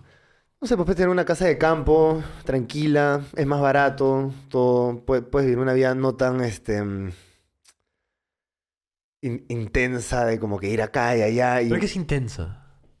O sea, de, de, mm, no sé, pues de, vives en un departamento acá y te mueves a, a- hay varios lugares, hay un montón de gente, estás como que por aquí, por allá, por acá, todo el mundo está con varios planes, O varias sea, no estás cosas sobrecargado sucediendo. con opciones. en. Claro, no está sobrecargado con opciones, pero se come increíble, el ambiente es increíble, la gente es No increíble. me voy a tener que ir, punto. No sé. O sea, yo me mudaría ahí como. Como persona mayor. O sea, no me iría ahorita necesariamente, pero a los 30 sí me gustaría estar ahí tranquilo con mi estudio y si tengo que venir a la ciudad, vengo. Claro, o sea, es que al final igual Cusco es, es ciudad y hay movimiento también y hay un montón Claro, de cosas de chéveres para, para hacer, pues, ¿no? O sea, si quieres hacer cosas movidas de ley hay opciones. Que luego que, me, que me comentes eso, porque mi mamá quiere ser la misma mierda. Quiere, ¿Quién? tipo, mi mamá quiere ser la misma mierda. Tipo, me, me, me comentaba como que ahora ya que ya estás independiente, ya me quiero ir a, donde sea. Entonces me dijo, me quiero ir a Cusco. Y yo como que, ¿pero qué hay en Cusco? Y no sé, pues. Y dije, ¿qué? que mi reacción era, ¿qué hay, ¿pero qué hay en Cusco? ¿No te vas a aburrir estando en, en Cusco? Ah, ah, ah, no sé. Ah, yo, yo no me aburriría en Cusco, siento. No me aburriría. sí. No sé, hay, mu- hay mucha gente ahí viaja, como que muchas historias por escuchar. muy- muy- hay de todo, no sé. A mí me. Pero sí lo ves por el lado ancestral, entonces. Como que, que hay No, como que no solo. más conexión con, con sus raíces. ¿O no? Es un aspecto, pero también lo Foto. digo por el lado de que hay un montón de europeos medio rastas ahí Está bien. viviendo tres meses contándote guay loca. Ya, ya, ya. O, o gente que está viajando por ahí, te cruzas y acá siento que como que yo no, no he conocido mucha gente, por más que haya turismo, bueno, yo no vivo en, en Miraflores, pues, ¿no? Donde está todo el turismo, pero, pero no sé, siento que ahí sí te conectas como que con, con gente de afuera también y gente de acá, hay gente de Lima ya, como Sí. que mucha gente con, con emprendimientos específicos y apasionados que están allá y como que Claro. es toda una onda, mm, no sé, me gusta, eh, independiente. ¿Qué opinas del... Tirando temas así random, pero algo que me genera interés es el movimiento feminista acá. De acá, De acá. ya. Que si tengo alguna opinión de eso. Coméntame. Ay, que no sé, cuál es el, no sé cuál es el movimiento feminista acá. Siento que hay más de uno y como que hay... Ok, pongamos Cada, el, el cada feminista po- tiene su, su trip. Hay que poner el... hay que poner el... Ya, el movimiento feminista en general. Global, ponte. Global, Globaliza. lo banco, pues es, es, o sea... Obviamente de ley. Obvio, también. pues. Claro. También, pero no sientes que hay un aspecto negativo, porque siempre me pasa que, puta, por ejemplo, estoy entrando a TikTok. Te voy, te voy a ser honesto. ¿ya? Ya, ya. Porque Te, te di el tema solo porque me parece interesante. Ya, ya. Quiero saber tu opinión. Siempre estoy en TikTok y veo cómo están, tipo, no solo criticando a los hombres, pero tirándoles mierda por ser hombres. Ya, ¿No sí, sí, eso? sí. Sí, sí, es- a eso O voy. sea, a- a quiero veces- que me des tu a- eso iba con lo que, que- como que... Hay, hay diferentes trips de cada feminista, pues, ¿no? Sí. Y efectivamente... es un espectro. O sea, sí siento que eh, no ha habido, o, o el feminismo no ha estado en la conciencia de todos por, por que toda la historia del universo casi, ¿no? Entonces como que ahorita que sí está, hay como que esta explosión hacia el otro lado y compensación de que hay mucha gente que está un, poco extrema con, con las visiones, ¿no? Pero no creo que sea como que el movimiento en general. O, o No, de no eso es- no, se no trata no, el no, no, movimiento no, no, tampoco, para nada, ¿no? para nada, tienes toda la Siento que razón. como, como también, no sé, pues hay gente medio socialista que tiene una visión bien No, claro, pura y definitivamente. el extremista No, que si- no está siento ahí, que el, que el- que el pa, parte pa, extremo ¿no? del feminista es, eh, o sea, del feminismo es lo que representa en totalidad Claro, el pero- feminismo. pero Sin entiendo embargo, lo que va, El problema sí- siento que es lo que lo que más se ve en TikTok, porque es lo que es más lo que genera Sí, más movida, que- ¿me entiendes? Si tú si tú seamos honestos, en TikTok si tú presentas o en redes en general, si tú presentas un una opinión un poco más radical, te genera más Sí. Que la gente te ve más, te Y- escucha y- más. Y, no solo ahí Es eso, interesante. Como yo lo veo es como que. Yo nunca es. Yo, yo siento que la mayoría de gente en el mundo, por ejemplo, no comenta en videos de YouTube. O está ahí como que comentando y comentando y como que en esa huevada. Yo siento que la gente que, que comenta en videos de YouTube o que comparte un montón de esta, o está activa de esa manera en redes, como que, "Ugh, mi opinión, mi opinión, mi opinión, tiene algún tipo de, de como que extremismo o como que una onda específica de tener que estar así, no sé, como que dan- dándole demasiado a la weá y como que muy, muy sesgada de alguna manera la también. pues, anonimidad, ¿no? ¿se dice anonimidad? Anonimidad. La anonimidad quita el- las consecuencias de decir ciertas cosas. Por eso creo que hay, hay bastante tipo, pues. por ejemplo, en comentarios de YouTube, Mm. TikTok en general. En cuenta que la gente en, en redes sociales en su totalidad, por ejemplo, Twitter, que es el mayor ejemplo de esa mierda, Sí, la pues. gente es tóxica como mierda. Y yo no entro mucho a Twitter, en verdad. pero Pero, no claro, yo, yo nunca me he sentido anónimo Dice- en las redes. Mis nombres siempre han estado por ahí. Entonces diferente, como que... di- diferente en tu caso, bueno, diferente en tu caso. No, no, pero desde chivolo, lo que sea, como que no. Entonces, y no sé, siempre que veía eso, como que, ay, que los músicos que se preocupan por lo que le comentan en sus videos, es como que, bueno, la gente que comenta no tiene nada mejor que hacer. pero la, es la inevitable. mayoría de gente Pero, está pero, comentando. escúchame, escúchame, pero es Entonces, siento que es lo inevitable. mismo que como que, la, o sea, como que hay demasiada esta gente que está haciendo Pero esto, ni- compartiendo nunca- eso, en verdad no- es como que no es, no es la no gente con la mejor opinión, ¿me entiendes? Pero no te ha generado, nunca te ha generado tipo alguna inseguridad de ver comentarios, por ejemplo, en cosas tuyas. Porque de leyes as tienes que haber vivido comentarios Ah, por el lado de comentarios sí. Pensé que hablas por el lado de como que ver puntos de vista feministas que me han... No, hecho- ya hemos, ya hemos cambiado. Pero, pero sí, sí siento por el lado como que de- del feminismo que como que sí puede haber llegado a un punto en el que ya no sé pierde un poco la... qué. O sea, ya como Ya que pierde un ya poco- perdí mi ajá, criterio y como exacto. que ahí veo otra opinión o veo otro punto de vista de, de, de otra gente, de otra feminista, lo que sea. Entonces como que digo, ya, wow, efectivamente hay una saturación de este estilo de, Claro, de feminista de que hablas que como que... Que siento que parten varios de estos, eh, como que este estilo medio negativo o fácil ex- extremista, que no Claro. creo que sea el mayoritario. en No, absoluto, definitivamente no lo es. Pero No, sí no siento lo que es. parte mucho de, No es. de, universi- de, de este estilo de universidad gringa que la Sí. gente está entitled, no sé cómo se dice en castellano, como que... Entitled. Pero Ah, en español no sé. Eh, como Eh, que, que sientas que tienes el derecho a todo esto y... ¿Privilegiado? Pri- ¿Del tener el privilegio? Entitled es No, tener no, privilegio. enti- mm, Entitled es tener... O sea, bueno, El de sentir, privilegio, que tienes, es de sentir que tienes el derecho de que hacer. tienes el derecho a ese... Claro. Sí, pues, y como que...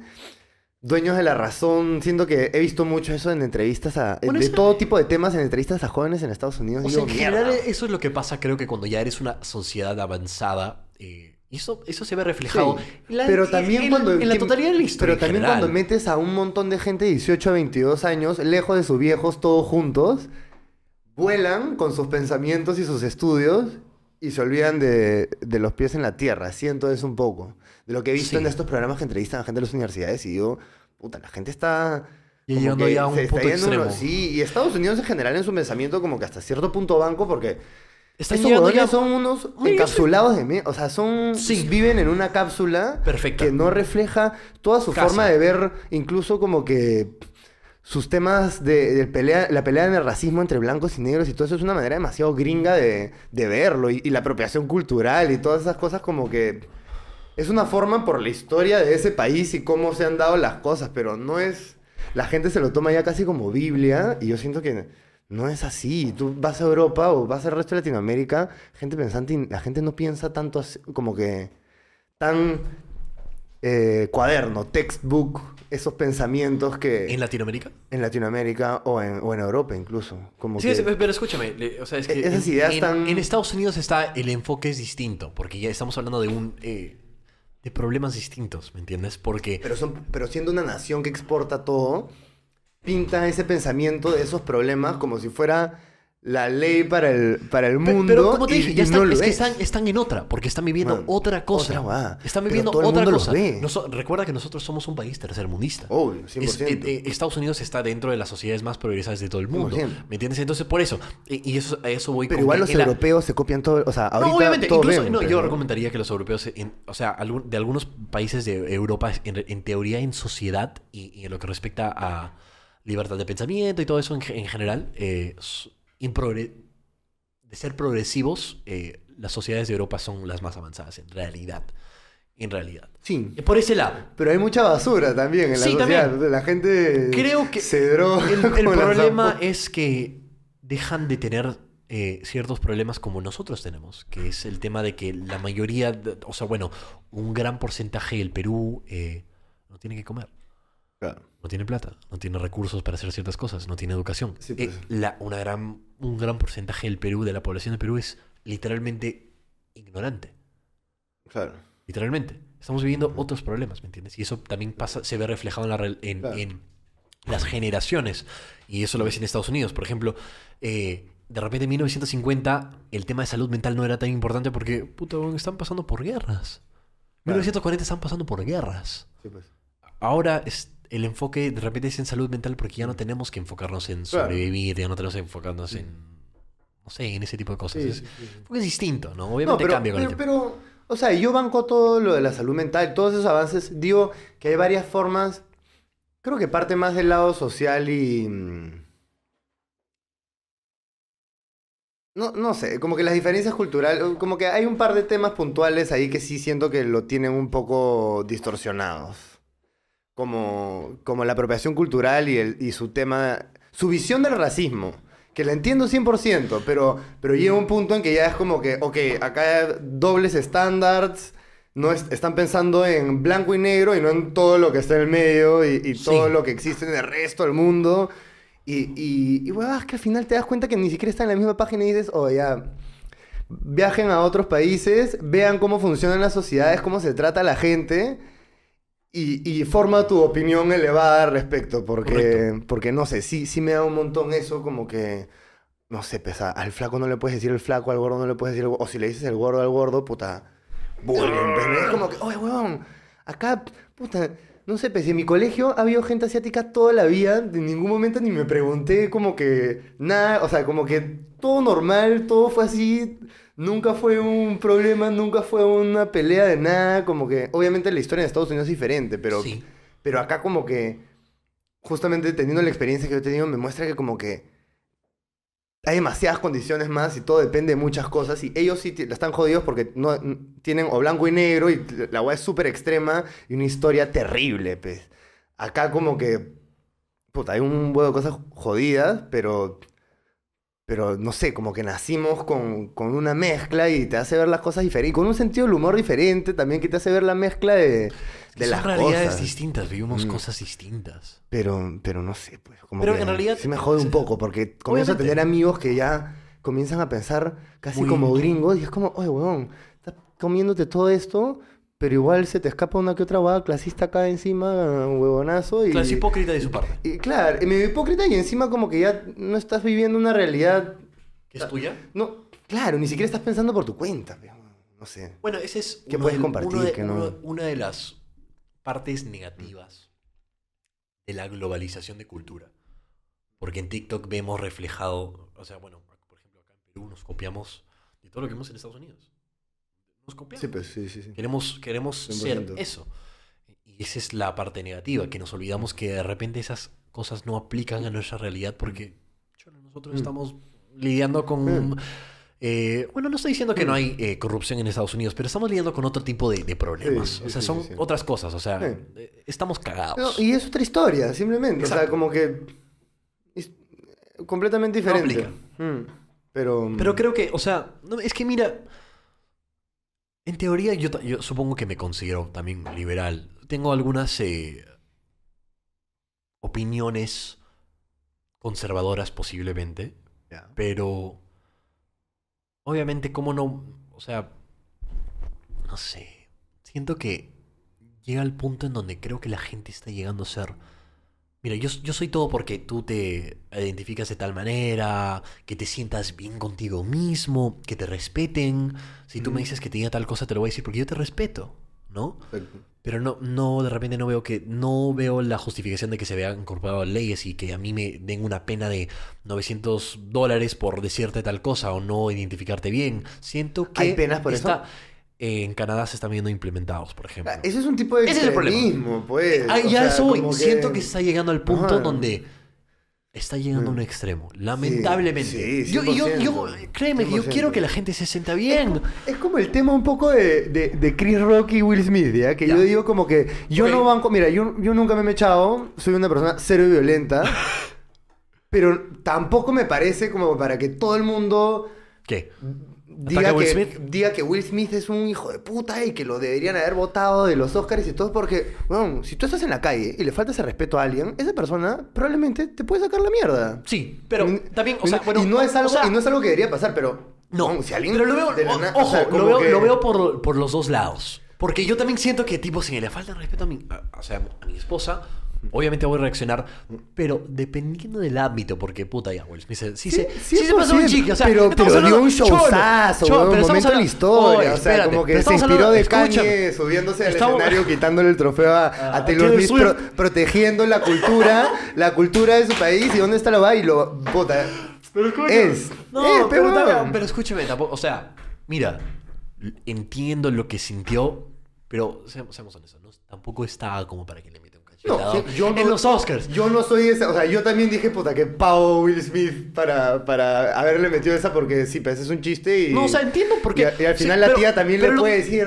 Yo lo veo más por el, yo lo veo más por el, pues, Exacto. ¿no? ¿no? lo veo tanto por el lado del cachete, Pero, sino lo, lo ¿cómo veo que es un la picón. gente? Lo veo, Sí. como, como- lo veo como un picote de mierda. Pi- nada, nada más. 100%. Porque es un comediante, es su trabajo. 100%. Es lo que hace, Yo- no es yo- personal. Yo por ese lado no banco a Will Smith, pero banco a Will Smith. O sea, no banco que Will Smith, Will Smith sea como que. ah, como que la penalización o como que todo el odio que le llevó Claro, por claro. la. Porque es como que. Ya, brother, sí, pavo, mal, mal picón, lo que sea, pero. Pero no el hecho de que lo Pero, voten pero puta, el otro weón también se está metiendo con la calvicie de la esposa que te, te Claro, está quedando. O que sea, está como pasando que, tiene una enfermedad. y, y es, la es un tema delicado. O sea, como hay que tener tino. Y fue un lapo. O sea, como que. No sé, no sé. no, como o sea, que- sí, sí, sí, son- no, sorry. Ah, sonó, los lapos no, suenan, no, pero, no. pero, pero no sé, o sea, como que, bueno, si puedes ver culos moviéndose en la tele desde las 11 de la mañana, puta, un momento así, una vez a las 500, o sea, como que la gente le tiene que bajar un, un- un poco No, a, a ciertas sí, sí, sí. cositas, man, fue escándalo, la gente está bien... Es que el, el- el argumento es que no está. O sea, tipo, claro, puedes ver un a gente. Mano, ¿por qué pagas el- se, puede, se puede- o sea, tipo, puedes ver a violencia, pero no. No necesariamente en, en ese. O sea, no en los Oscars. Pues. Sí. No se pasó Will Smith. Pero, o sea, entiendo por qué lo hizo. Debió, de- debió de haberse medido. Yo pensé que era actuado. Eso. yo- Y, y yo hubiera ido con esa narrativa. Que, que fue, fue, no, fue como. Porque no. literalmente vi y dije, ah, esto fue así, fue medio planeado. Porque no me lo tomé tan como que. ¿Estás viendo los Oscars en vivo? Sí, lo estaba viendo. Chucha, ahí sí es diferente, ¿ah? No, o, o no me acuerdo, no me acuerdo si lo vi en vivo o no, pero fue bien en el momento que estaba Claro, claro, como claro, que. Lo vi mientras todavía estaba en vivo los. Óscares, ¿no? Pero lo dije, ah, chucha. Y pe- al comienzo pensé que era actuado y no me lo tomé como algo tan Hasta, loco hasta- que hasta que ya lo viste, lo viste serio. Sí, dije, ah, man, ya sí cortaron el audio. Dije, ah, chucha. Pero. Fue la ma- o sea, fue la, No o sea, sé, se comprende, es un, es un error. O sea- pero es que obviamente también tuvo justificación porque Mm. es una falta de respeto. en- en- o sea, como te dije, lo puedo ver de las dos formas. Es una falta de respeto. Pero, pero siento No- que eso no a la gente le, falta. A la sí. gente le falta, ya, ver las dos formas y decir Claro, las no tomarlo al extremo. y- y pero ¿sabes cuál es el, ya, pero ¿sabes cuál es el problema con, con el tema de las, de, las, de las personas conocidas y los escándalos y todo eso? Que la gente tiene una cultura de. tipo de. de querer cancelar a la gente por hacer algo. entre comillas, controversial. ¿Me entiendes? Sí. Creo que es un poco exagerado. No, no ayuda, no es producente. O sea, cancelando a gente lo único que haces es más este. No cancelando, pero como que puede. Es que hay gente que le quiere quitar la plataforma. Por ejemplo, ta- ta- acá, un ejemplo, un ejemplo acá, ¿cómo se llama este pata, el, el chino, este Mirashio? E- ese huevón. Ya. eh, la, la gente que. oh, no, no, no. ¿Le no. quiere quitar una Ah, le quiere- Miyashiro? Ajá, le quiere quitar la plataforma. Hablando huevadas, le quiere quitar la plataforma por, por, por, a- por cometer un error o por decir algo controversial. Pero cholo, hay gente que consume esa cosa, es- esa- ese tipo de con- contenido. ¿Qué mal? Es- es Pero este- escúchame, Aparte, se hay tiene que aprender. o consecuencias sea, para, to- para todo lo que haces, ¿me entiendes? O sea, Claro, pero la consecuencia debería ser este tratamiento y, y mejorar y, y como que eh, terapia, ¿me entiendes? No como que encerrar a alguien en una cárcel para que weón sea 10 veces peor. Claro, eso es ridículo. Y y, lamentablemente- tener a menos gente ser- sirviendo en tu sociedad. ¿me Y ojo, entiendes? eso es, ese es el, ese es el ese- tipo de cosa que se está viendo en, en, las sociedades más avanzadas, Canadá, Estados Unidos, se están viendo implementar estas. Pero Estados Unidos sigue siendo lo del demonio de la cancelación, ¿ah? Sí, no me, no me gusta. tratando de Personalmente no- cancelar no, a todo el no me- no me mundo con gusta. cada no me gusta. No, no estoy de acuerdo con quitarle la plataforma a alguien por más, o sea, Ah. tipo, porque tiene una, una idea controversial, porque, o, o- sorry, o sea, hay eh, libertad de expresión. Las cosas se tienen que hablar y se tienen que pelear. Punto. Sí, Sí. pero bueno. No, no sé, me parece ridículo, personalmente, ¿no? Creo que es una exageración. Y, y como estamos tan globalizados con el tema de la cultura, nosotros estamos viendo eso y queremos hacer la misma huevada. Sí, pues. Por eso lo ves con Hablando Huevadas, por eso lo ves con el. Sí. ¿El tema de ese? Sí. Huevada. Ok. Jaime, eh, ¿cómo te pueden encontrar en redes? Eh, la guarida del dragón. Sí. Y sigan Estrellita Records, no se sabe lo que se pierden. También. Si no lo están siguiendo, se vienen muchos proyectos, mucha música, mucha arte. Hermano, espero poder Y- tenerte en otro episodio. ¿Cuándo sale esto? Eh, ¿Próximo viernes? Sí, el próximo, Próximo viernes. viernes, próximo ya. viernes. Próximo viernes ya haber salido. Nuevo single de Temple Sour, Boys in the House. Este, lo grabamos Cierto. con el ingeniero de, de Bob Marley. Em, y ¿El ingeniero de y Bob es Marley? con, con una leyenda del hip hop peruano, con Norik y con un, un chivolo de 14 años, un, un pequeño rasta que se llama Kailash. Un temita Chucha. medio, una mezcla de hip hop con reggae. Sale, sale con todo. Vayan a chequearlo. Ya escucharon, gente. Eso fue Jaime, la guarida del dragón. Los veo en el próximo episodio. Chaufa. Gracias, gracias.